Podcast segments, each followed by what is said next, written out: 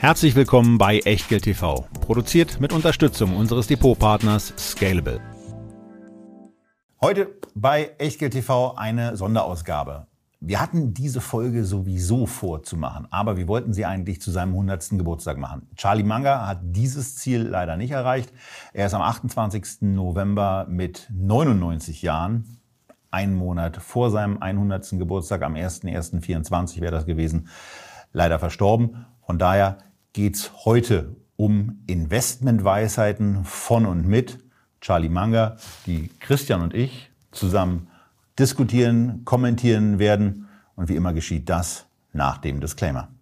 Ein kurzer Risikohinweis. Bitte beachtet, dass wir keine Anlageberatung erbringen und auch keinerlei Aufforderung zum Kauf oder Verkauf von Wertpapieren geben. Wir unterhalten uns über Geldanlage und mögliche Investments und ihr macht daraus bitte, was ihr für richtig haltet. Denn jede Entscheidung, die ihr trefft, ist allein euer Risiko und wir übernehmen für die Inhalte und die Unterlagen in der Sendung und auf der Website keinerlei Haftung. Zum Nachlesen gibt's diesen Disclaimer auf www.echtgeld.tv slash Disclaimer. Ja, ich muss ja zugeben, ich bin großer Anhänger von Buffett, aber vor allen Dingen von dem Buffett aus den Sprüchen der letzten 20 Jahre. So die Anfänge seines Value Investings bei Berkshire Hathaway. Da geht's ja mehr so um High Conviction Investment, um diejenigen, die ganz, ganz viel richtig machen wollen. Das ist nicht so meins. Insofern ich bin erst ein bisschen später in meiner Wahrnehmung der Buffettschen Investmentphilosophie und von Berkshire Hathaway äh, mit dabei gewesen.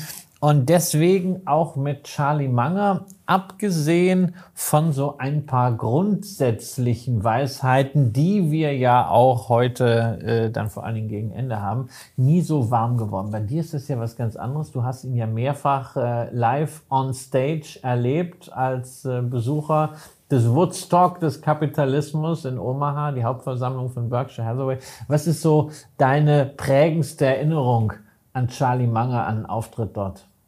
Na, einfach die, das, was ihn ausgemacht hat, ist ja diese Kürze immer gewesen. Also, dass, wenn, wenn Buffett Dinge lang gesagt hat, und es kommt ja auch in vielen Zusammenschnitten rüber, dass Buffett sehr lange und auch mitunter mit einer gewissen diplomatischen Note auf etwas reagiert, etwas kommentiert, das Manga dann sehr, sehr gut in der Lage ist, einfach mal zu sagen, ja, ist kurz. Ne? Also wie dieses EBITDA-Ding. Ne?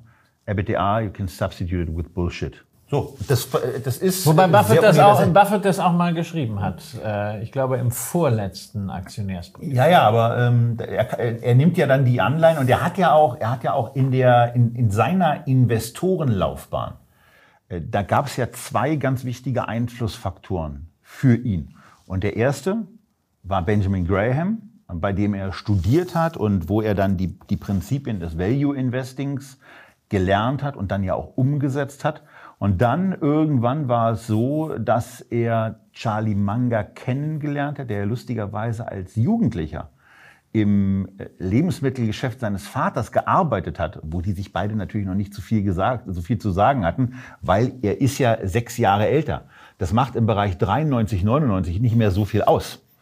Aber im Bereich, äh, im Bereich von 10 Jahren und 16 Jahren ist es natürlich so, dass da Welten zwischen sind, auch in der Entwicklung. Also von daher haben die sich später dann irgendwann mal wirklich kennengelernt und dann festgestellt, dass sie auf einer Linie sind. Und dann müssen in den, im, im Buffettschen und im Mangerschen Haushalt auf einmal Telefonrechnungen aufgelaufen sein, äh, ihr, ihr lebt ja alle in einer Zeit, wo mit diesen Flatrates alles so ist, dass ihr da nicht zahlen müsst. Aber selbst wir ja, sind auch in einer Zeit aufgewachsen, als man für man, die Minute bezahlt hat. Ja, und wenn man gefragt hat, äh, ob man mal telefonieren kann, hat man immer dazu gesagt, ist aber ein Ortsgespräch. Denn ein Ferngespräch, und ein Ferngespräch war jetzt nicht nach Amerika, sondern Ferngespräch war von Recklinghausen nach Aachen.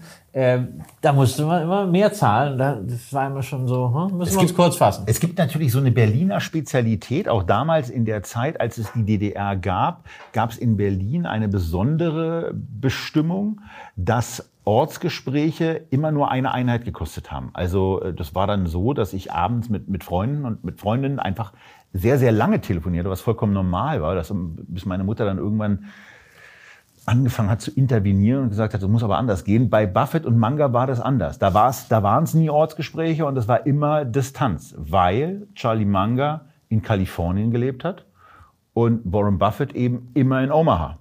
Und also das waren sehr, sehr lange Gespräche, die die beiden geführt haben, teilweise mehrere Stunden am Tag, sich über Investments auszutauschen. Aber wenn man sieht, was also in the long run rausgekommen ist, muss man sagen, war es eine gute Investition. Ja, 100 Pro. Ähm, ich bin mir auch nicht so sicher, dass die das privat bezahlt haben, aber das äh, ist ja dann auch mal ein anderes Thema. Ähm, und wir wissen ja beide als äh, Geschäftsführer von äh, eigenen GmbHs oder zumindest uns mitgehörenden GmbHs, dass so diese Anrechenbarkeit von bestimmten Ausgaben, die man normalerweise im Privaten hat, äh, eben ganz praktisch ist. Wie gesagt, das ist alles in Zeiten, wo man Flatrates hat mit den Telefonen, nicht mehr so eine, so eine spezielle Erwähnung und so eine spezielle Schwerpunktsetzung wert. Aber so früher, und bei Buffett und Manga reden wir eben auch über ganz früher, auch über Jahrzehnte. Ja, die gab's, als wir noch gar nicht da waren. Da haben die schon miteinander telefoniert, sich über Investments ausgetauscht. Und genau in der Zeit, als wir noch nicht da waren, da ist eben auch das passiert, dass Manga Buffett sukzessive zu dem Investor gemacht hat, der dann eben auch gesagt hat, er will langfristig investieren, er will nicht die unterbewerteten Dinge kaufen, diese Cigar Butts aufsammeln, die es ja dann bei Benjamin Graham waren, und dann irgendwann auch schnell wieder verwerten, sondern er möchte, ähm, er möchte diese großartigen Unternehmen also das ist dieser, dieser, dieser Satz, ein großartiges Geschäft zu einem fairen Preis ist besser als ein faires Geschäft zu einem großartigen Preis. Genau. Das ist ja der Buffett früher, ne, du hast ihn ja viel besser studiert, war eher derjenige, der wirklich versucht hat, äh, den Dollar für 50 Cent äh, zu kaufen, dann aber vielleicht auch schon rausgegangen ist, äh, kurz unter dem äh, Dollar. Genau. Und äh, der Buffett unter dem Einfluss von Charlie Munger war dann derjenige, der gesagt hat, okay, wir können auch mal für 80 Cent zur Not kaufen, aber wir wollen dann nicht bei 100 rausgehen, sondern wir gehen davon aus, der Dollar wird mehr wert und irgendwann sind das eben zwei Dollar. Also es gibt ja, es gibt ja ein Unternehmen, wo wir da, wo wir beide dann eben auch, also auch in den Sendungen hier immer mal wieder unsere Momente hatten, wo wir dann beide zu dem, zu der Erkenntnis kamen nach dem Motto, das sind jetzt Kaufzeitpunkte und das ist LVMH. Und da, da, da sind wir ja beide an dem Unternehmen in irgendeiner Form dran. Also ich noch ein bisschen stärker getrieben durch dich. Ähm, wo, wo wir dann immer mal, wenn wir die Aktie hier besprochen haben, auch gesagt haben, dass immer so, Jetzt, ja, jetzt, jetzt, jetzt ist so. Und in, in dem Moment, die, die Zeitpunkte waren in aller Bescheidenheit im Übrigen wirklich bisher immer gut. Also jetzt sind wir übrigens gerade wieder in so einem Moment. Äh, aber das nur, das nur am Rande. Und solche Unternehmen, solche Unternehmensbeteiligungen, die erste dann eben Seas Candy, gar nicht börsennotiert, damals für einen für Buffett relativ hohen Preis erworben, auch sofort nachinvestiert, was er eigentlich gar nicht so gerne gemacht hat. Und dann auf einmal gesehen, okay, wenn man dem Management dann Zeit gibt, und einfach äh, es machen lässt, dem auch dieses, dieses, dieses überschwängliche Vertrauen, das Buffett ja mitunter zugesprochen wird, arbeiten lässt, dann können da ganz interessante Sachen passieren. Und das und diese Veränderung, die scheint nach allem, äh, was, was, man so, was man so lesen kann und was man jetzt gerade auch in den Nachrufen so äh, gelesen hat, Charlie Manga zuzuschreiben zu sein. Und damit ist er der eben der zweite wichtige Einflussfaktor für das Investment-Genie Warren Buffett. Eigentlich ja der wichtigere, weil er hat ja dann den ersten Einfluss von Benjamin Graham, so dieses Rabattschnäppchen-Denken korrigiert zu dem Investmentstil hinterher, den wir heute an Buffett äh, schätzen, der sicherlich auch dazu geführt hat, dass Berkshire Hathaway heute das ist, was es ist, nämlich eine der wertvollsten Firmen der Welt, eben durch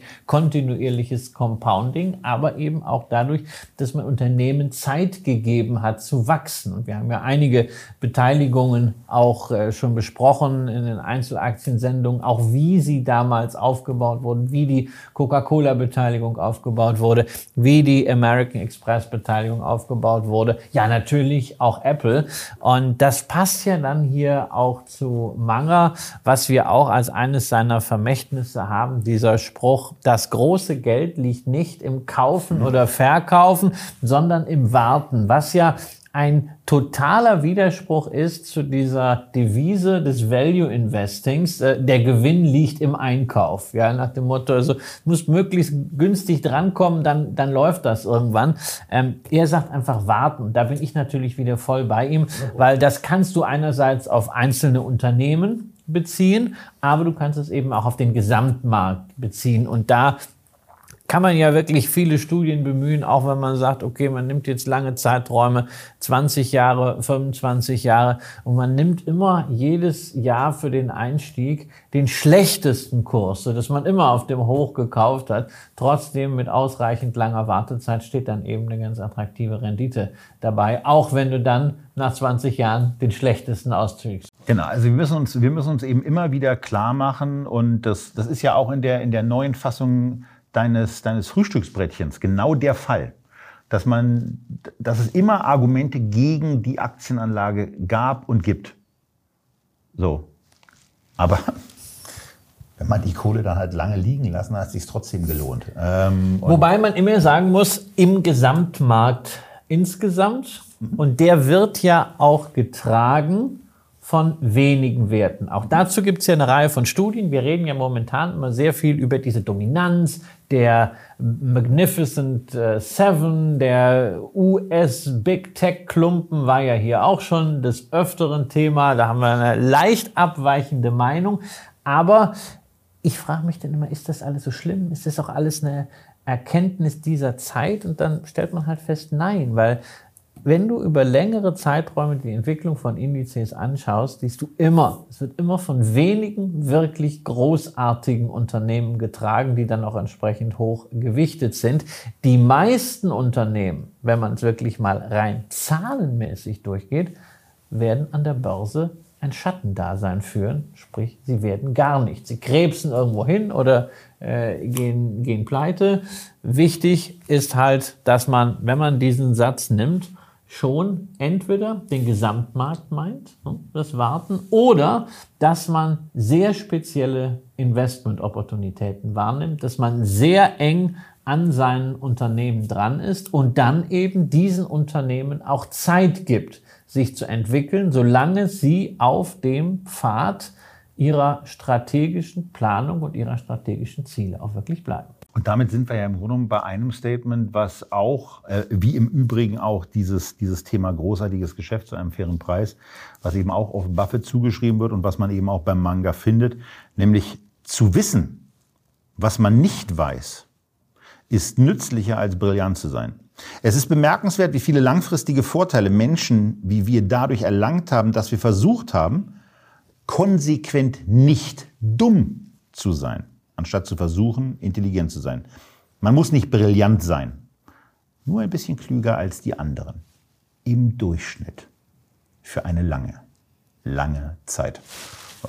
Drückt das eigentlich sehr, da Ja, aber das, wobei da steckt ja ganz, ganz, ganz viel drin. Ne? Also den Anfang, den kann ich ja sofort unterschreiben. Das geht ja wirklich so in meine Richtung, ja, ja dass man sagt, also äh, ich versuche gar nicht möglichst viel richtig zu machen. Ich bin froh, wenn ich äh, die meisten Fehler vermeide und mich dann vom Gesamtmarkt entsprechend durch eine breite Diversifikation tragen lasse. Aber das ist ja das Gegenteil von dem, was Buffett und Manga tatsächlich gemacht haben. Also Buffett hat ja hinterher äh, häufig, äh, also ab den Nullerjahren fing das, glaube ich, an, das Thema Indexing in den Vordergrund gestellt und gesagt, also die meisten sind sowieso am besten bedient, wenn sie 90 Prozent in den S&P und 10 Prozent in kurzfristige Treasuries packen. Aber äh, die sind ja reich geworden mit was anderem. Sie sind ja reich geworden mit der Fokussierung und da haben wir am Ende dann eben doch schon drin. Man muss nicht brillant sein, aber hm, da kommt es dann doch ein bisschen klüger sein als die anderen. Und da sind wir, glaube ich, beim Investmentstil. Es ist zwar nur ein bisschen, ne, es steckt schon ein bisschen Demut alles da drin, ja, ähm, auch, der, dass man sagt, es ist wichtig zu wissen, was man nicht weiß. Also verlasse nicht deinen Circle of Competence, mach nur das, was du wirklich verstehst. All das steckt ja in diesen Worten drin. Aber dieses hm, ein bisschen klüger sein als andere, das ist impliziert schon, äh, dass man in gewissen Bereichen eben nicht nur die Zeit hat, nicht nur die Disziplin hat, sondern auch einen Wissensvorsprung. Und es kommt ja auch an einer anderen Stelle der Zitate, wie die wir hier unter den Klassikern eingeordnet haben, auch nochmal, als er sagt, und das äh, macht es dann auch nochmal ein bisschen deutlich, und das führt natürlich auch, dass so solche Statements, wie wir sie hier haben, ja immer auch mit, der, äh, mit, dem, mit dem entsprechenden Umfeld zu begreifen sind. Man, man sagt eben manche Dinge auch in einem Umfeld, äh, um einer, um einer Menge äh, vielleicht äh, zu gefallen. Und hier kommt ein relativ deutliches Statement, wo viel Selbstbewusstsein rausspricht. Ich habe es nicht an die Spitze geschafft, indem ich mittelmäßigen Gelegenheiten nachgegangen bin, Unser Spiel ist es, eine große Idee zu erkennen, wenn sie auftaucht, auch wenn sie nicht sehr oft auftaucht. Gelegenheiten bieten sich dem vorbereiteten Geist. Es erfordert Charakter, mit all dem Geld da sitzen zu bleiben und nichts zu tun. Und das geht so ein bisschen in die Richtung, das, was Buffett ja dann immer mit der Elefantenbüchse äh, beschrieben hat, äh, speziell ab dem Zeitpunkt, wo er sein Mantra, ich schlafe mit 10 Milliarden einfach besser, irgendwann mal verlassen hat, weil er feststellen musste, dass die Unternehmung Berkshire so groß geworden war, dass sie mittlerweile mehr als 100, jetzt mittlerweile mehr als 150 Milliarden US-Dollar, mittlerweile bringen sie wieder Zinsen, aber 150 Milliarden US-Dollar an Cash angesammelt hat. Und damit sitzen die, damit saßen die beiden, damit sitzt jetzt Warren Buffett der ja, der ja auch in dem Alter in einer ganz schwierigen Situation ist. Irgendwie ist hat dann längst einen Freund verloren. Also jemanden, einen Freund zu verlieren, ja. mit dem man 50, 60, das 70 Jahre lang zusammen, äh, also mit dem, mit dem man total viel verbindet, das muss genau, man sich dann auch immer klar machen. Genau, und es fehlt halt auch der Sparingspartner, ja? ja? Also egal, äh, ob es jetzt, ich weiß, Sie werden jetzt nicht mehr jeden Tag irgendwelche Investment-Themen durchgekaut haben, aber allein auch der, der, der Lebenssparringspartner, mit dem man ja auch, ja, jemand, der weiß, wie man dorthin gekommen ist, wo man heute ist, einen so begleitet hat. Ähm, das ist, äh, das ist für Buffett sicher schwierig. Ja, muss man sich auch immer mal wieder klar machen, muss man sich auch immer mal wieder klar machen, was, dass, dass das so eine, so eine Art auch Fluch des Älter- und Altwerdens ist, wenn man zu denjenigen zählt, die übrig bleiben, dass man eben verdammt oft auf Beerdigungen ist und äh, ja, sich verabschieden muss. Ja, und seine neue Riege, die Buffett jetzt ja auch als äh, Nachfolger wirklich nominiert, vorgestellt, intronisiert hat quasi, ähm, das sind ja großartige Leute, mit denen er sich ja auch austauschen kann Klar. über heutige Themen. Aber sie haben eben nicht den gleichen Erfahrungshorizont. Sie haben keine Wirtschaftskrise an anderen Stellen und auf andere Arten und Weisen zusammen durchlebt und erlebt, was sehr prägend ist. Genau, und Sie wissen, Sie, man weiß noch nicht, wie reagiert der, in welcher Gelegenheit. Also ich meine, nach, nach 70 Jahren, äh, die man gemeinsam zurückgelegt hat, äh, da hat man halt dann so einen Fixpunkt. Und dieser Fixpunkt ist verloren. Das ist für Buffett sicher eine, eine sehr, sehr harte Zeit. Ich will aber noch mal auf ein anderes Thema eingehen. Du hast jetzt sehr stark bei diesem Zitat auf die Elefantenbüchse abgestellt. Ja, das ist natürlich auch so. Man sitzt da und wartet, dass die Gelegenheit kommt. Ne? Das hat so ein bisschen was auch von, von Warten auf Godot. Ne? Also, kommt er jetzt, kommt er nicht? Ne? Und irgendwann ist halt, sitzt man immer noch da und es ist keine Gelegenheit gekommen. Äh, immerhin, das Warten wird bezahlt, aber das ist ein anderes Thema. Ne? Ich habe es nicht an die Spitze geschafft, indem ich mittelmäßigen Gelegenheiten nachgegangen bin. Und das ist doch eigentlich das, wo jetzt dir auch das Herz lachen muss, so als High Conviction Investor, ja, als äh, jemand, der sagt, ich gucke mir ganz viele Unternehmen an, ähm, aber ich erwarte von Unternehmen, wo ich dann wirklich hochgewichtet bin, eine ganz besondere Exzellenz, eine ganz besondere Business-Perspektive. Ähm, das ist, das ist ja so richtig dein Investmentstil, oder? Ja, naja, also wo man das meinen, also, also mich auf die äh, irgendwie auf dieses Level zu stellen, da komme ich ja wirklich ins Stottern, wie man merkt. Ähm, nein, das ist also bei mir ist es dann schon anders. Die gehen ja, die gehen ja auf wirklich große Unternehmen auch zu und ähm, ich, ich glaube, dass ich vor allen Dingen darauf achte, dass ich in der Tat beim beim Einkauf ähm, einen guten einen guten Deal mache. Das gelingt in der Tat auch sehr häufig, ähm, aber das heißt eben dann auch nicht dass Positionen, äh, die ich, die ich behalte, dann auch äh, permanent mit dieser Exzellenz weiterlaufen, wie Sie hier Unternehmen aussuchen. Also das müssen, das muss man ja nach den letzten zwei, zwei, drei Jahren auch mal relativ klar ins Kalkül ziehen. Auch wenn ich bei, bei meinen größeren Investments weiterhin auch investiert bleibe, auch da keine Veränderung vorgenommen habe, auch wenn sich Preise mitunter ja sehr, sehr stark ermäßigt haben. Ich glaube weiterhin an diese Unternehmen. Aber ähm, äh, man muss eben, also dieses, dieses Dasitzen ist eben auch etwas. Also man muss sich natürlich auch dann die Frage stellen, glaube ich weiter daran?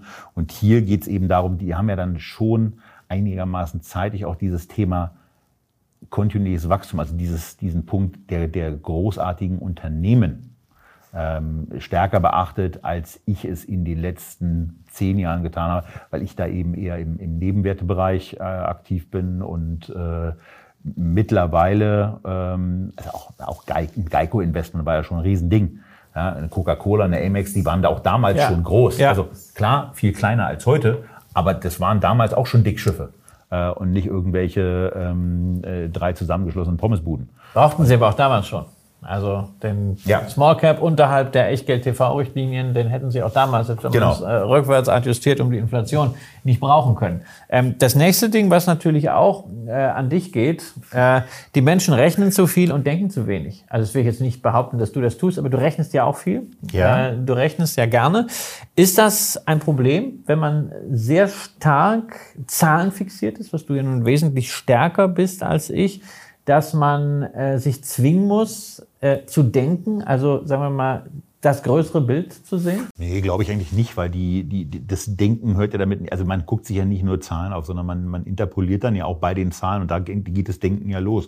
Und da ist dann eben schön, äh, das ist ja das Praktische an diesen Sendungen, äh, dass ich mitunter einfach auch, auch, auch zuhören kann, auch äh, über die Unternehmen äh, nochmal eine andere Perspektive von dir aufgezeigt bekomme, selber da dazulernen kann und dann mitunter eben einfach da sitze und trotzdem zu eben einer Entscheidung bei einer MS immer wieder komme, ja, ist mir egal, wie wunderbar das alles ist und wie ja. wunderbar das alles läuft und dass ich da, dass da alle Leute ein Multiple von 40 als günstig betrachten. Mir ist es teuer, Punkt. Thema, also brauche ich, brauche ich nicht weitermachen. Und da, da komme ich dann eben zu einer schnellen Entscheidung. Da brauche ich ja, das heißt ja nicht, dass ich deswegen äh, wenig drüber nachdenke. Das heißt nicht mal, dass ich diese Produkte deswegen nicht kaufe, ähm, aber ich würde, ich würde diese Aktie eben, eben nicht kaufen, weil ich dann lieber sage nach dem Motto, hä, dann, dann warten wir doch, warten wir doch darauf, dass wir eine LVMH mal wieder so im, im Bereich von einem 20er KGV kaufen können.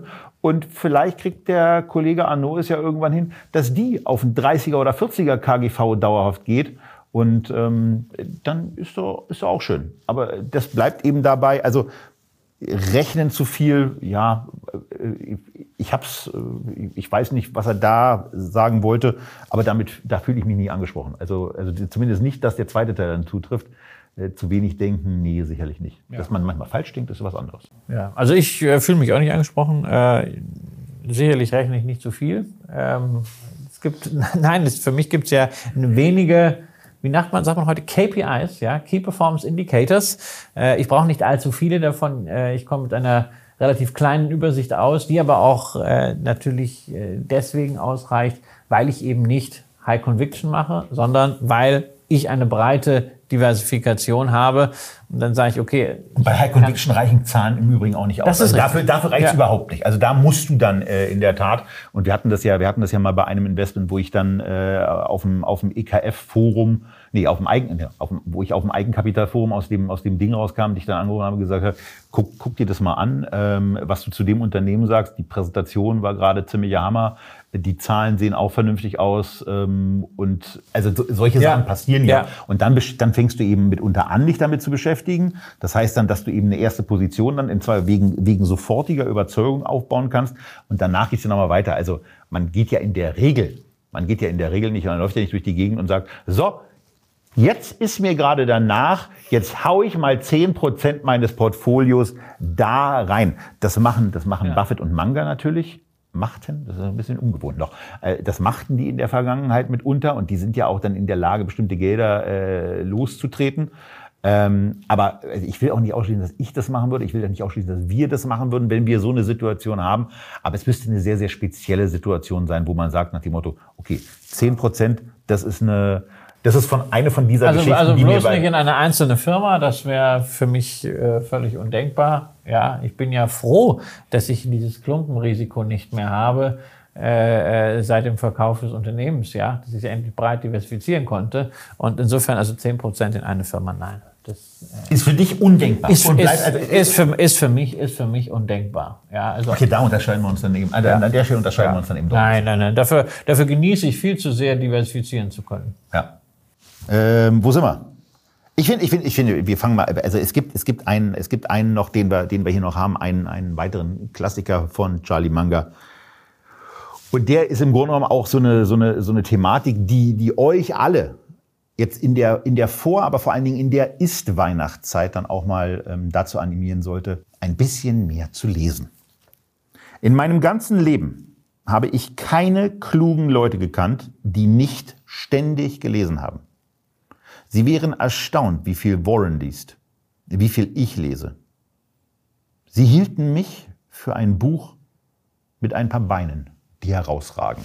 So, also das ist so diese, diese Thematik, ähm, dass, dass er eben so aufgewachsen ist, dass man permanent ein Buch irgendwo hat. Mittlerweile gibt es ja ganz, ganz viele Möglichkeiten zu lesen und äh, verschriftlichte Inhalte zu konsumieren.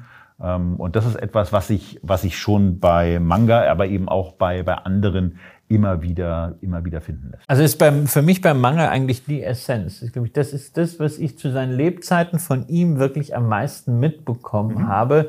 Äh, diese Liebe zu Büchern, diese ständige Betonung des Lesens als wichtigste Inspirationsquelle, also gar nicht mal nur Wissensquelle, sondern Inspirationsquelle, auch gar nicht nur für Investment, sondern man hatte bei ihm immer den Eindruck für das Leben insgesamt. Und es gibt ja auch eine ganze Reihe von Lebensweisheiten und Lebensratschlägen äh, von ihm.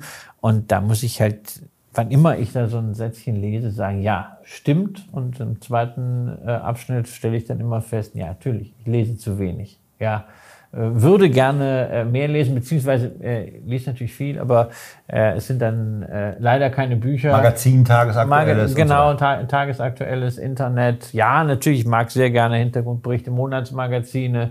Äh, ich lese sehr gerne den Spiegel, Wochenzeitungen, ist alles fein. Aber Bücher sind am Ende zu wenig. Aber nichtsdestotrotz, was liest du gerade? Ja, lesen ist ja bei mir immer so ein Ding. Äh, ich höre viel mehr und ich höre eine ganze Menge und äh, habe mitunter auch verschiedene Hörbücher, die ich lese. Wir hatten, wir hatten über, das, äh, über das Buch des Renaissance-Gründers gesprochen, von, von Simmons, was ich gehört habe, was bei mir sehr lange gedauert habe, weil ich es immer wieder unterbrochen habe, weil ich damit nicht so richtig klarkomme. Im Moment höre ich gerade mit Unterbrechungen die Baustellen der Nation, wo wir die Autoren auch noch hierher einladen müssen. Ähm, und wo, wir jetzt, äh, wo ich jetzt auch bei einem Thema angekommen bin, wo ich, wo ich gemerkt habe, okay, das hat so ein bisschen Wallungen ausgelöst, weil dann bestimmte Sachen eben äh, beim Thema Besteuerung nicht so ganz richtig gesehen werden. Und also den Teil, äh, den werde ich dir auch nochmal dann zum Hören äh, geben, damit wir da einen Anknüpfungspunkt haben. Thema Besteuerung, wie hoch ist eigentlich eine Besteuerung auf eine Gesellschaftsebene, äh, Baustellen der Nation. Aber einen, einen, einen Lese- oder Hörtipp, den, den will ich zumindest hier auch im Kanal nochmal loswerden. Ich glaube, ich habe ihn schon mal irgendwo gebracht. Ähm, so, von Andreas Eschbach ist dieses Jahr das Buch Der schlauste Mann der Welt erschienen, rausgekommen. Äh, das Hörbuch dazu habe ich in relativ kurzer Zeit zweimal gehört, einfach deswegen, weil ich die Geschichte so schön fand. Und äh, wenn ihr in irgendeiner Form eine Lektüre für die Weihnachtstage braucht, es geht wirklich äh, zu hören, geht's sehr, sehr schnell, zu lesen, somit vermutlich auch, dann der schlauste Mann der Welt hochgradig spannend und ähm, ja, bringt euch auch beim Thema Investment so ein, zwei Zahlenwerten näher, mit denen ihr euch mal beschäftigt. Und äh, ist eine ganz, ganz spannende, amüsante Geschichte. Und du so? Was hast du denn, was hast du denn auf deinem Tisch, was du als gerne als nächstes lesen möchtest? Also wir sind ja am Jahresende und damit also auch bei jetzt, guten Vorsätzen. Ich habe jetzt gerade angefangen, äh, das äh, neue Buch vom lieben Florian Illis äh, zu lesen. Äh, Zeit der Stille bin ja ähm, um sehr, Jahr geht's sehr, sehr großer Fan. Es geht um den Maler Caspar David Friedrich. Das heißt, wir bewegen uns diesmal äh, im 18., 19. Jahrhundert, aber durchaus auch mit Referenzen zum, zum 20. Jahrhundert, was seine Bilder angeht. Äh, das ist wie üblich ein Epochengemälde bei Florian und äh, ich mag einerseits die Themen, weil es geschichtliche Themen sind und ich mag andererseits die Art und Weise, wie er schreibt, äh, schöne lakonische Sätze. Das sind manchmal drei Worte, wo die er dann irgendwo noch nachschreibt. Es ist, es ist herrlich. Das andere Buch war Liebe in Zeiten des Hasses. Genau, ne? Liebe in Zeiten des Hasses über äh, den Diese, Kulturbetrieb im äh, Nationalsozialismus, ähm, also als der Nationalsozialismus dann äh, über Deutschland heranbrach, gerade auch sehr, sehr viel Berlin. Ja, das sind wirklich Epochengemälde, auch natürlich 1913, großartiges Buch und ich gebe es ja zu, ich habe dieses Jahr kein einziges wirklich klassisches Investmentbuch gelesen, habe es auch nicht vermisst. Ich habe Warum auch? Ja, genau. Also, also irgendwann ist man mal durch. Genau, irgendwann, irgendwann ist man mal durch und ich habe halt eher dann so Sachen gelesen wie noch da. Ja, also Liebe in Zeiten des Hasses, da, also es ist ja nicht nur Berlin, sondern da sind eben auch verschiedene Kulturschaffende äh, mit ihren Briefen vertreten. Und, das wollen wir aber nicht vergessen, ein damals noch nicht so bekannter Kölner Bürgermeister, der im späteren Verlauf nach dem Nationalsozialismus Bundeskanzler der Bundesrepublik Deutschland werden sollte und über dessen Zeit vor 45 und auch vor 1933 man im Grunde genommen im Gesamtabriss seines Lebens sehr, sehr wenig weiß. Also Konrad Adenauer kommt auch vor.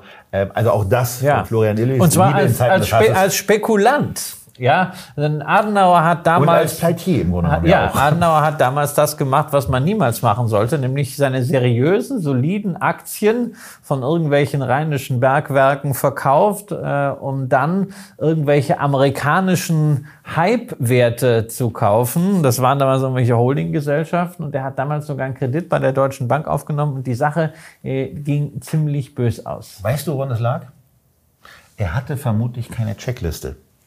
Vermutlich. Kein kluger Pilot, egal wie viel Talent und Erfahrung er hat, versäumt es, eine Checkliste zu verwenden. Und im Grunde genommen kann man das ja auch bei bestimmten Sachen des Investier Investierens einfach mal so anlegen, dass man so ein paar Sachen für sich ist ja genau Ist ja genauso mein Ding, ja. Das, äh, alleine die, die Annäherung über eine Dividendenhistorie, über eine Ausschüttungsquote, dazu äh, passend äh, Wachstum, äh, gerne noch eine solide Bilanz, ja. Also Was das haben ist, wir für schöne Möglichkeiten das ist, das, Genau, das ist aber, das ist am Ende Checkliste und daher ist ja toll, dass man das alles im Internet und sonst was machen kann. Äh, ich bin bin trotzdem der Meinung, es hilft immens, sich das kurz aufzuschreiben, die Punkte, äh, die man äh, von einem Investment erwartet, die gelten zum Zeitpunkt, wo man eine Aktie kauft und dass man dann eine Guideline hat, okay, was gucke ich mir regelmäßig an, was muss noch erfüllt sein, beziehungsweise wo ist der Trigger, dass ich sage, nee, also wenn das passiert, dann gehe ich auf jeden Fall raus. Und das Letzte, das ist etwas, wo ich von mir sagen würde, da kann ich noch besser werden. Also dieser, dieser Trigger, äh, wann gehe ich wo raus? Also da würden mir so ein, so ein zwei Investments einfallen, äh, wo ich den hätte sehen sollen ähm, und äh, nicht so gesehen habe, weil ich gesagt habe, gute Leute, machen ihr Geschäft weiter. Und wenn da mal ein bisschen Störfeuer auskommt, das gehört zum Unternehmensführen und zum Unternehmersein im Grunde genommen auch dazu. Und das, das Unternehmersein, das äh, unterstelle ich im Grunde genommen auch immer bei jedem Vorstand, äh, in, dessen, in dessen Arbeitsfähigkeit ich ja auch äh, mein Investment liege. Ja, da habe ich wahrscheinlich nicht so einen äh, ganz so äh, glorreichen Blick auf die Welt. Ähm, aber da bin ich auch dann ganz froh, dass einfach manche Themen, siehe damals auch äh, Bayer, wo es schlichtweg ja nicht darum ging, dass ich geahnt hätte, Monsanto äh, das, das wird äh, der, der Riesenreinfall, das wird ein Fass ohne Boden, sondern einfach, es passte vom, vom, äh, von der ganzen Struktur nicht mehr. Ich wollte investiert in ein Pharmaunternehmen und am Ende kommt äh, etwas raus, was eine, eine sehr aufgeladene Grundstofffirma ist. Und das wollte ich eben nicht. Also das hat mir da geholfen. Ich muss allerdings auch sagen, dass mir ähm, so, also was, was Checklisten angeht, was Prinzipien angeht, eigentlich immer dann, wenn ich äh, Prinzipien verletzt habe, das äh, relativ schnell vor Augen geführt wurde, was ich für Mist gemacht habe. Äh, die, die erste Sendung, die erste Aktie, die wir jemals in dieser Sendung hatten, äh, Ontex, äh, dieser Papierwindelverarbeiter aus äh, Belgien. Ich hatte ja immer ganz klar auch gesagt, wenn ein Übernahmeangebot kommt, äh, dann ist für mich die Geschichte zu Ende. Das habe ich eigentlich immer beherzigt, außer bei dieser Aktie. Da dachte ich, okay, warten wir mal, bis das Angebot jetzt wirklich da ist und nicht nur die Gerüchte und sowas und da geht noch was. Ja, Pustekuchen verpasst. Das Angebot kam dann doch nicht und äh, hinterher war es wirklich Reißleine. Zum Glück auch da noch Reißleine. Ja, heute sieht's da noch viel schlimmer aus. Ähm, oder zu sagen, hey, also ich setze mich eigentlich äußerst ungerne mit einem äh, Staat ins Benehmen. Da muss es schon wirklich äh, eine besondere Unternehmensqualität sein, so wie bei der Deutschen Telekom. Inzwischen wieder auch durch einen sehr souveränen äh, Vorstand gegenüber seinem Großaktionär, was früher unter René Obermann, dem Vorvorgänger, definitiv nicht der Fall war.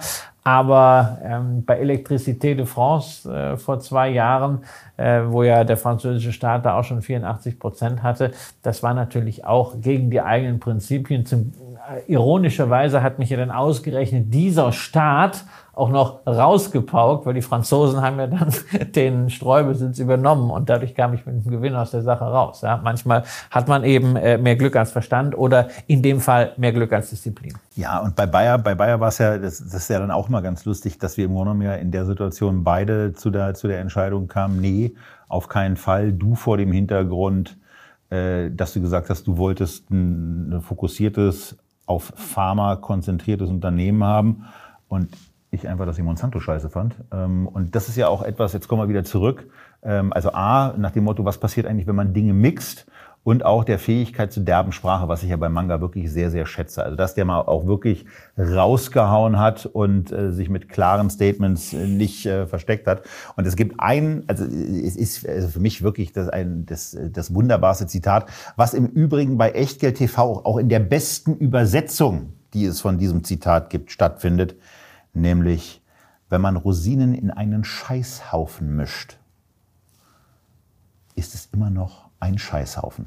Und äh, das war so im Grunde genommen nach dem Motto, also was macht man, äh, Monsanto ist, war, war für mich ein Unternehmen, was von seiner gesamten Struktur, was ich wirklich äh, äh verabscheuungswürdig von bestimmten Praktiken fand. Mir ist klar, dass man solche, solche äh, ich habe nichts gegen. Da wurde aber deiner Meinung nach dann der, der Scheißhaufen in die Rosinen gemischt. Sozusagen, genau. Also das Mischungsverhältnis war vielleicht auch ein bisschen anders und das war ungefähr gleich ja. viel, aber äh, die Rosinen ähm, schmecken danach eben trotzdem nicht mehr so richtig, wenn man Rosinen mag. Ähm, da gibt es ja. ja. auch Leute, die es nicht mögen, aber äh, also finde ich schön, wenn man Rosinen in einen Scheißhaufen mischt ist es immer noch ein Scheißhaufen. Ja, das kann man natürlich dann auch äh, weiterdenken, ne, bei allem, was so mit äh, Abspaltungsfantasien zu tun hat. Da sind wir dann auch wieder äh, bei Bayer. Du kannst also alles immer ganz no toll neu zusammensetzen und äh, versuchen, dem Kapitalmarkt zu suggerieren, dass ja, 100 Milliarden das später. Ist, das ist jetzt alles was ganz anderes, aber am Ende ändert sich ja dadurch nichts. Und also es kommt ja ganz häufig, also wir hatten Bayer jetzt äh, nicht in der Sendung nach dem, was dort alles passiert ist, aber es kommt ja ganz häufig das Argument, ja, ist doch super, wenn die Bayer-Aktie jetzt billiger wird, dann ist ja am Ende für denjenigen, der das aufspaltet, viel mehr Gewinn dann drin bei der Aufspaltung. Was und bringt da, das? Und da sage ich also zwei Dinge. Erstmal für denjenigen, der das aufspaltet, also selbst die großen Private Equity Gesellschaften, ja, werden mit diesem Brecher von 80 Milliarden Enterprise Value gerade in den heutigen Zeiten gewisses, es ist noch gewisses, nicht, dafür gewisses ist noch nicht günstig genug. Nein, genau. Und äh, zum anderen muss man halt sagen, also diese 100 Milliarden Euro, die ja mal eigentlich so als Unternehmenswert im Raum standen für eine mögliche Aufspaltung in äh, Crop Science, in Pharma und in dieses Consumer Health, ähm, die gelten natürlich auch nicht mehr, wenn du vorher gerechnet hast mit einem Medikament, was 5 Milliarden Umsatz bringen sollte. Ne? Die sind jetzt einfach weg und dann bist du da schon drunter und dann fragst du dich am Ende auch, naja, also dann hast du jetzt 95 Milliarden und Enterprise Value ist jetzt äh, meinetwegen äh, 70, dann guckst du, okay, da kannst du 30 Prozent machen ähm, ist es wirklich das wert und dieses Risiko wert? Also insofern, für mich stehen da nach wie vor sehr, sehr viele Fragezeichen dahinter. Ich fürchte, irgendwann kommt so eine Situation, dass sie um eine Kapitalerhöhung nicht mehr drumherum kommen, gerade weil sie auch in dem äh, Pharmabereich wachsen wollen.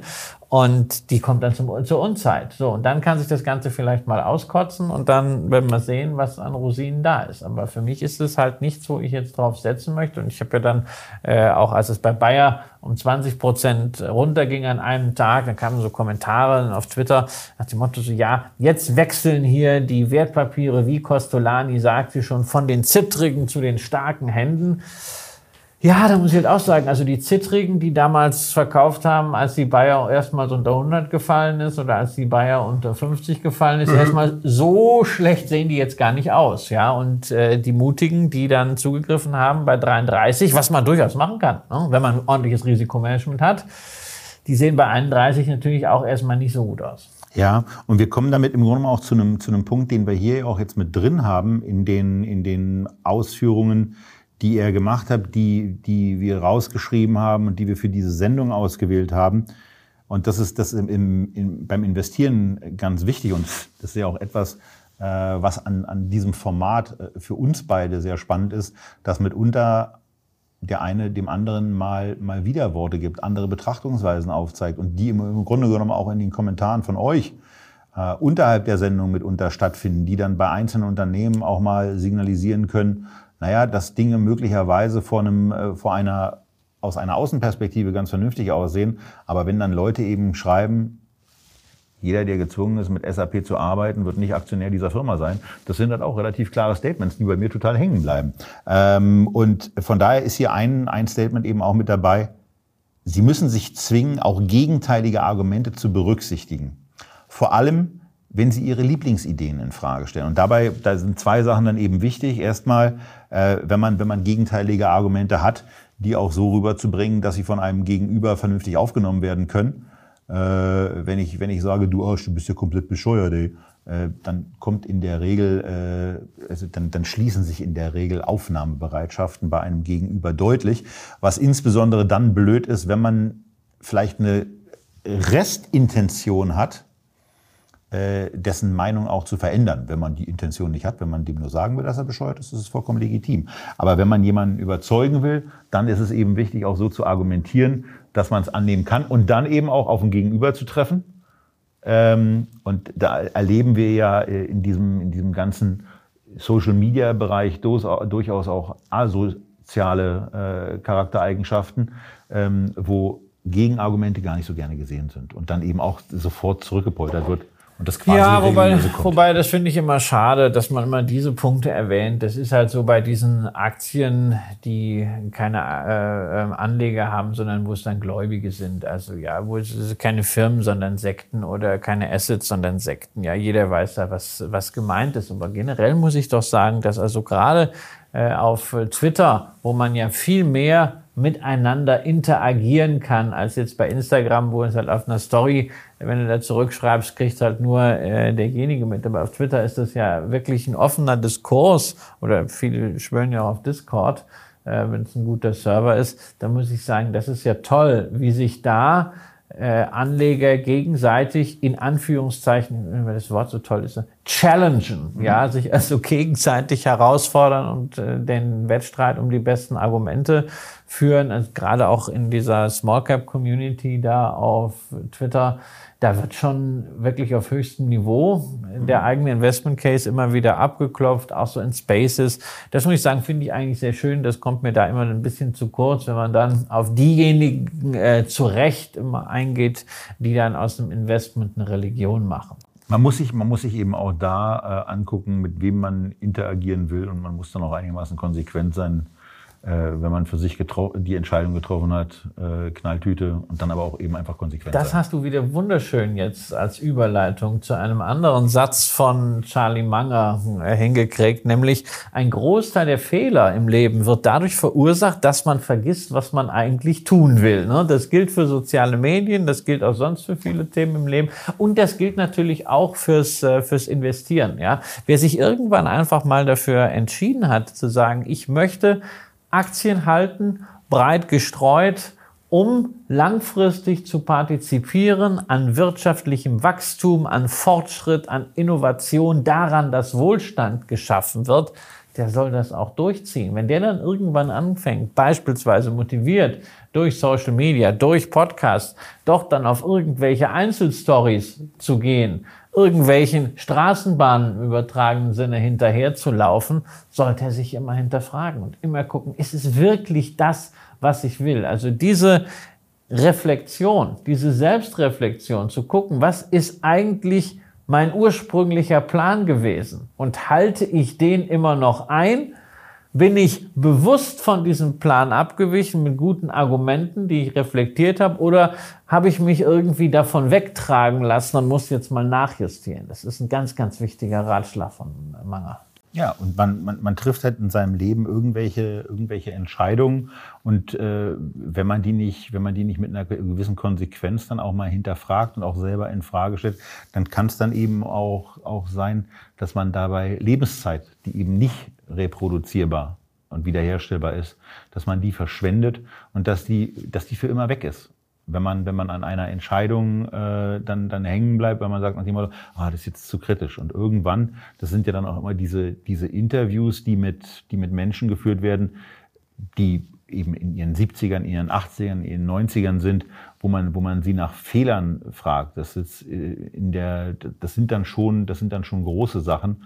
Und die haben eben auch damit zu tun, dass man sich vielleicht in bestimmten Situationen nicht, nicht Zeit für jemanden genommen hat ähm, und äh, sich eben nicht gefragt hat, was will ich jetzt eigentlich, äh, sondern in, sich in bestimmten Situationen gesehen hat, wo man sich der, wo man sich dem Zwang hingegeben hat, was muss ich jetzt eigentlich oder was meine ich jetzt tun zu müssen. Und dabei ähm, kann man eben auch Leben, Lebenszeit verschwenden. Und ich glaube, so wie ich, wie ich das Leben von Charlie Munger und auch von Warren Buffett wahrgenommen habe, diesen Vorwurf werden sich die beiden nicht machen, nicht machen müssen, äh, weil sie im Grunde genommen den ganz großen Teil ihres Lebens das getan haben, was sie geliebt haben. Und das ist eben dann, sich mit Unternehmen zu beschäftigen. Ja, also das, das werden Sie nicht bereuen müssen. Wir haben eigentlich äh, noch wahnsinnig viel Lebensweisheiten auf dem Zettel stehen von, äh, von Charlie Munger. Aber wir sind ja nun mal äh, eine Investmentsendung und da müssen wir natürlich auch mal ein bisschen konkreter werden. Und er hat tatsächlich ja auch mal was zu einzelnen Aktien rausgehauen. Beispielsweise noch in diesem Jahr auf der Jahreshauptversammlung des Daily Journal sozusagen seiner eigenen kleinen Berkshire, seiner eigenen börsennotierten Investmentgesellschaft mit einem extremst konzentrierten Portfolio. Und da sagte er, ich liebe alles an Costco. Ich bin total süchtig und werde nie eine Aktie verkaufen. Und spätestens da denkt sich Herr Kramer, oh my God, wie kann man als Value Investor bei so etwas über dieses Unternehmen sagen, das für eine Handelsfirma ja. doch ziemlich üppig bewertet ist. Ja, total.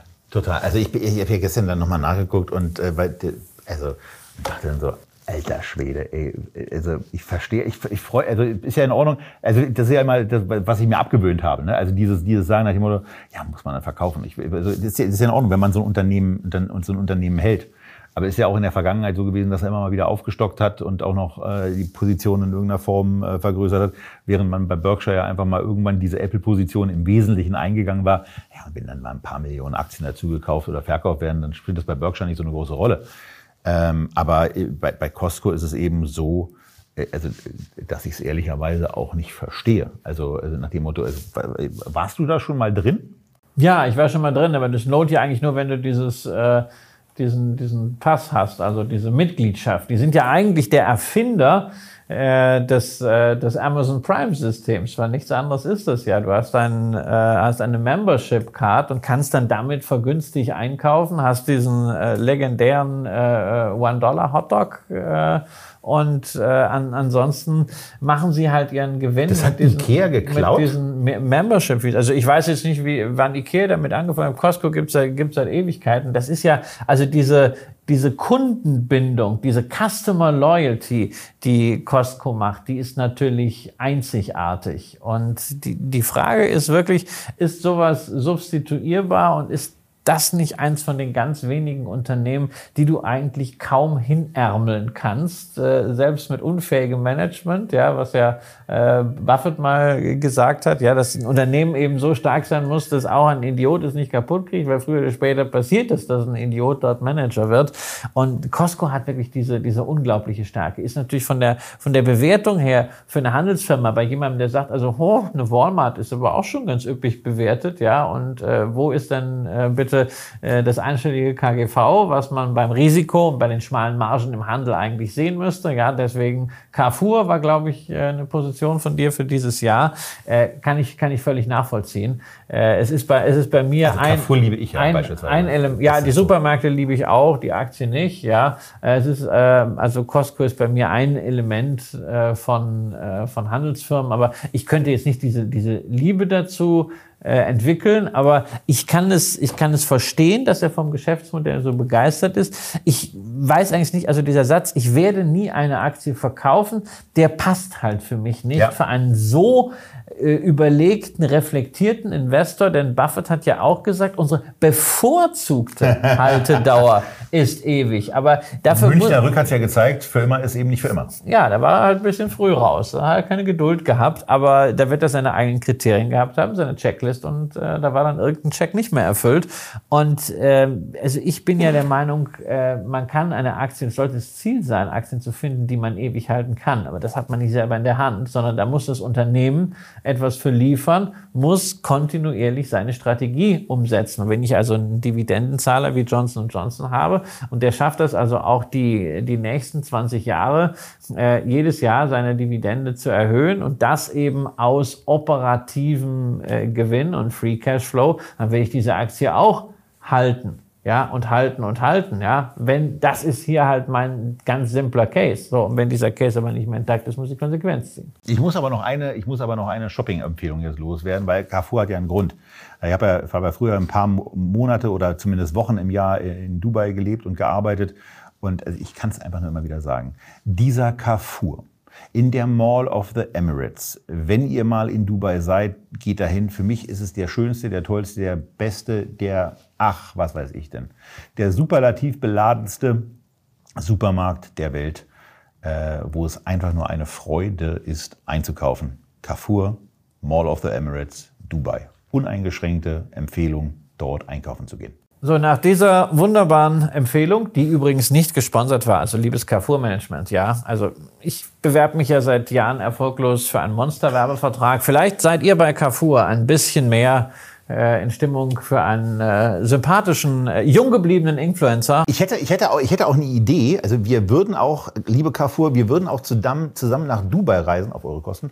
Ähm, und ich würde Christian durch diesen Supermarkt führen und ihm, ihm, ihm zeigen, wie wir hervorragend für ein Nudelabendessen einkaufen können. Und, äh, ja, du, willst mich, du willst mich mitnehmen, damit ich dich dann auch noch bekoche da. Ja, habe ich alles. Mitten in der Wüste, ja. Das, das kann ja sein. Nee, nee, also jetzt lenkt Aber schon, schon Basisclever. Ja, jetzt lenkt man nicht ab. Ja, also dann äh, müssen wir mal gucken, wie wir das mit Duels kriegen. Wir, da kriege ich dich schon noch gedreht. Ähm, aber wir, wir, wir, waren ja bei, wir waren ja bei klaren Statements auch zu Investments und ähm, da ist dann eben auch schon noch mal äh, ich krieg immer die, ich krieg immer die härteren Dinger hier mit. Ähm, und in dem Moment, wo er Scheiße sagt, habe ich die auch. Äh, das das ja, finde ich, das find ich von der Formulierung auch total in Ordnung. Also das ist, ähm, er ist da schon relativ nah an meinem Sprachstil auch dran. Also dafür, dass er irgendwie zwei Generationen älter ist, ähm, ja.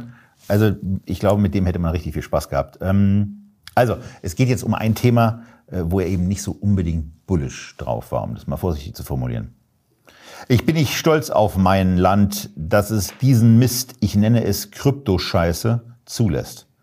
Es ist wertlos, es ist verrückt, es ist nicht gut, es wird nichts als Schaden anrichten, es ist unsozial, es zu erlauben. Das war auch 2023 bei der Daily Journal Jahresversammlung, ähm, die mit Sicherheit auch äh, mitunter sehr amüsant war. Wobei er, also Manga war schon schwer zu verstehen und es ist ja dann für diese, von diesen Versammlungen zu hören, dass er da mitunter auch zwei, drei Stunden äh, am, am Stück gesprochen hat. Das ist dann schon auch anstrengend. Also, ähm, ja, für ihn vor allem. Aber auch für die Zuhörer. Ist dann so dieses Fidel Castro-Syndrom.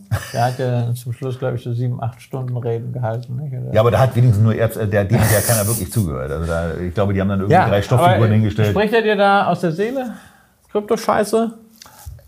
Naja, in dem, in, in dem Bereich, also ich, ich hatte das ja selber mal, dass ich, dass ich diesen äh, lustigerweise mit der, mit der Kuh Elsa dann in irgendeiner Form diesen Vergleich gemacht habe, dass man im Grunde ja, also bei, bei Bitcoin hat man eben auch eine begrenzte Menge, die zur Verfügung steht. Und das wäre ja im Grunde so, als ob man bei irgendeiner Kuh sagt, die eine bestimmte Anzahl von Haufen in ihrem Leben produzieren kann, die man dann alle trocknen könnte. Und dann kann man sagen, okay, in der Lebenszeit einer Kuh kommen eben nur eine bestimmte Anzahl von Scheißhaufen raus. Und wenn ich dann sage, die haben jetzt einen Wert, dann ist es eben so. Und äh, von daher diese, diese, diese, diese Heiligsprechung ähm, und diese Zuweisung von äh, in, in Kryptoassets, die es damit untergibt, die kann ich eben nicht teilen. Ich, ich kann auch immer noch nicht verstehen, warum dieser Bitcoin äh, jetzt mal irgendwann auf 100.000 oder auf eine Million gehen sollte. Ähm, abseits dessen, was dann immer wieder in letzter Konsequenz als Greater Fool-Theorie zu bezeichnen ist. Was im Grunde genommen natürlich auch für das, was dann gerne von Fiat-Geld äh, so gesagt wird, wo ja die. Ja, da hat mir gestern jemand, gestern jemand geschrieben, ja, es steckt so viel Fiat im S&P 500. Da habe ich, da habe ich zurückgeschrieben, nee, also Fiat ist so gar nicht im S&P 500. So sieht's aus. Ja. Ähm, aber da ist dann, fehlt es dann, fehlt's dann an Ironie. Ich meine, alles, was du gesagt hast. Hast du geschrieben? Ja. Hast du nicht verstanden? Ja, nee. Gilt natürlich auch für Gold, ne? Muss man auch sagen. ja, klar. Also Gold, also die, die Einsatzmöglichkeiten sind jetzt auch sehr begrenzt. Es ist da, und da ist es dann auch noch substituierbar. Buffett hat das ja auch gesagt. Also man buddelt es aus der Erde, ja. Äh, poliert schön und legt es dann wieder in den Tresor. Und das Ganze kostet auch viel Energie. Ähm, warum muss Gold steigen? Ja, es muss auch nicht, aber äh, es ist halt mit einem Vorsprung von 5000 Jahren gegenüber Bitcoin ja. nun mal anerkannt als Wertspeicher unter Menschen. Es wird irgendwie von Generation zu Generation weitergegeben. Ich weiß gar nicht, wann mein Sohn gelernt hat, äh, dass das Gold irgendwie wertvoll ist, aber er fand das von Anfang an toll, ja, weil es ja auch natürlich glänzt und sowas, aber ähm, und er war also total geflasht, wie er zum ersten Mal so einen Krügerrand äh, von, von meinem Vater noch äh, in der Hand äh, halten durfte, den wir zu Hause auf aufbewahrt haben. Das fand er ganz toll, das wirklich zu wissen, das ist jetzt wirklich echtes Gold. Es ist nicht sein, äh, sein Goldtaler mit Schokolade oder aus, aus Blech. Es ist irgendein Mythos, ja. Und dann gucken wir einfach mal, ob äh, Bitcoin auch in diese äh, Situation kommt, ob man eben diese 5000 Jahre in äh, 10 Jahren, was Akzeptanz als dann digitaler Wertspeicher angeht, aufholen kann oder nicht. Darum geht's. Was ich relativ mühsam finde, sind diese ganzen Narrative, die man da drum strickt. Wir wissen ja, äh, spätestens seit dem Buch von äh, Professor Schiller über die narrative Wirtschaft, ähm, wie sehr wir von Narrativen gesteuert werden. Deswegen ist das Buch übrigens auch so gut, äh, wenn man ertappt sich bei, bei ganz vielen Themen, wo man immer sagt, das sind Fakten, nee, am Ende sind es dann Narrative. Man wird insgesamt kritischer, nicht nur in der äh, Investmentwelt, also das auch gerne nochmal als Buchtipp, habe ich ja schon mal gesagt.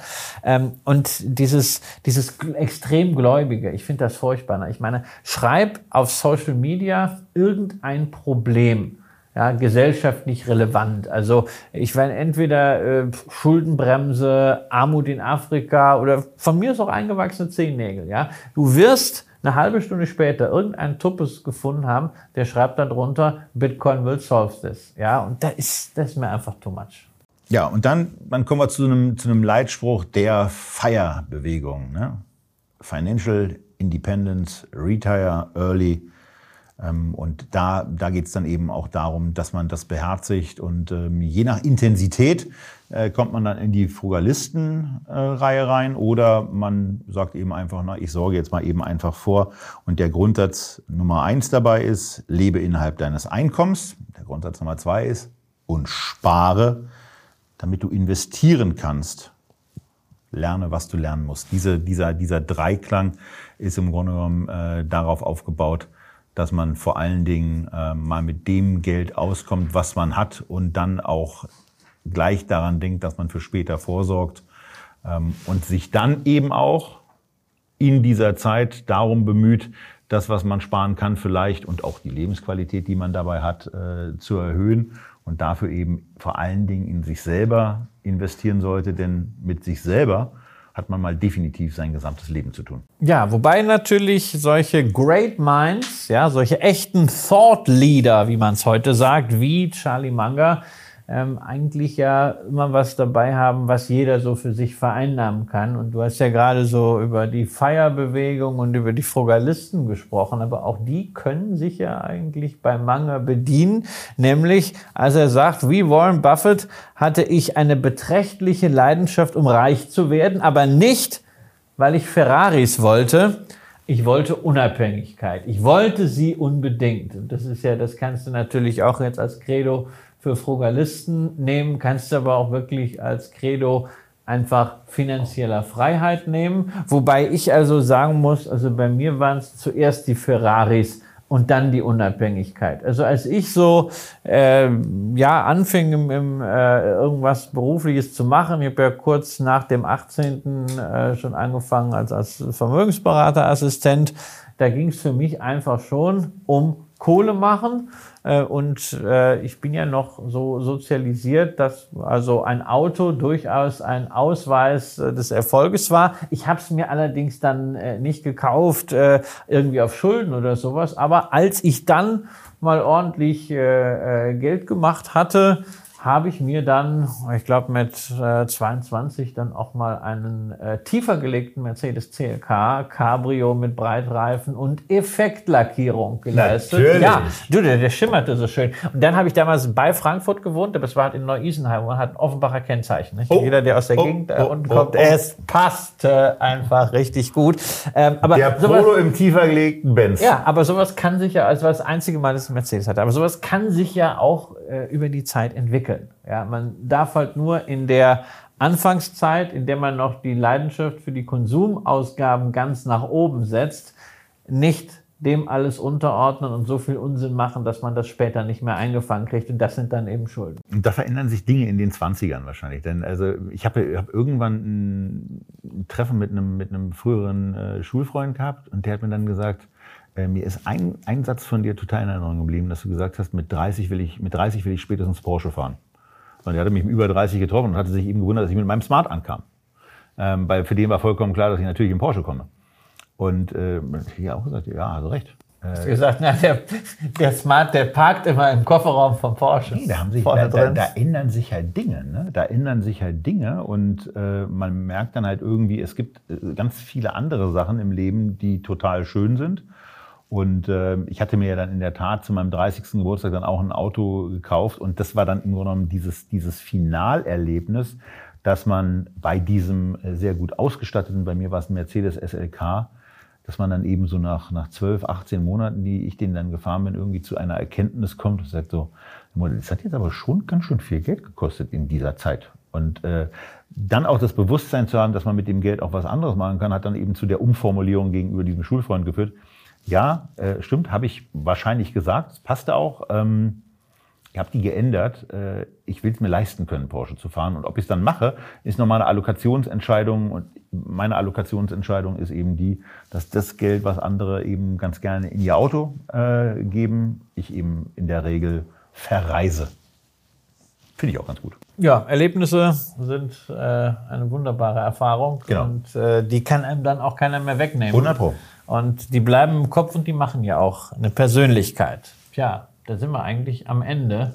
Ähm, und die Frage ist ja, was bleibt dann? Ja, nach so einem großartigen Leben, wo man, wo jemand so viel geschafft hat, jetzt nicht nur monetär, sondern auch einfach an Inspiration äh, für andere Menschen. Und als ähm, äh, Charlie Manger starb, war das der Satz, der mir als erster äh, aufgefallen ist und den ich dann auch äh, äh, getwittert hatte. Ähm, das Beste, was ein Mensch tun kann, ist einem anderen Menschen zu helfen, mehr zu wissen. Das ist natürlich auch ein riesiger Anspruch für uns, ja, äh, wo wir versuchen, Wissen und Erfahrungen weiterzugeben. Zeigt für mich allerdings auch, wenn man sich jetzt fragt, was ändert sich eigentlich jetzt dadurch, dass Charlie Munger nicht mehr da ist.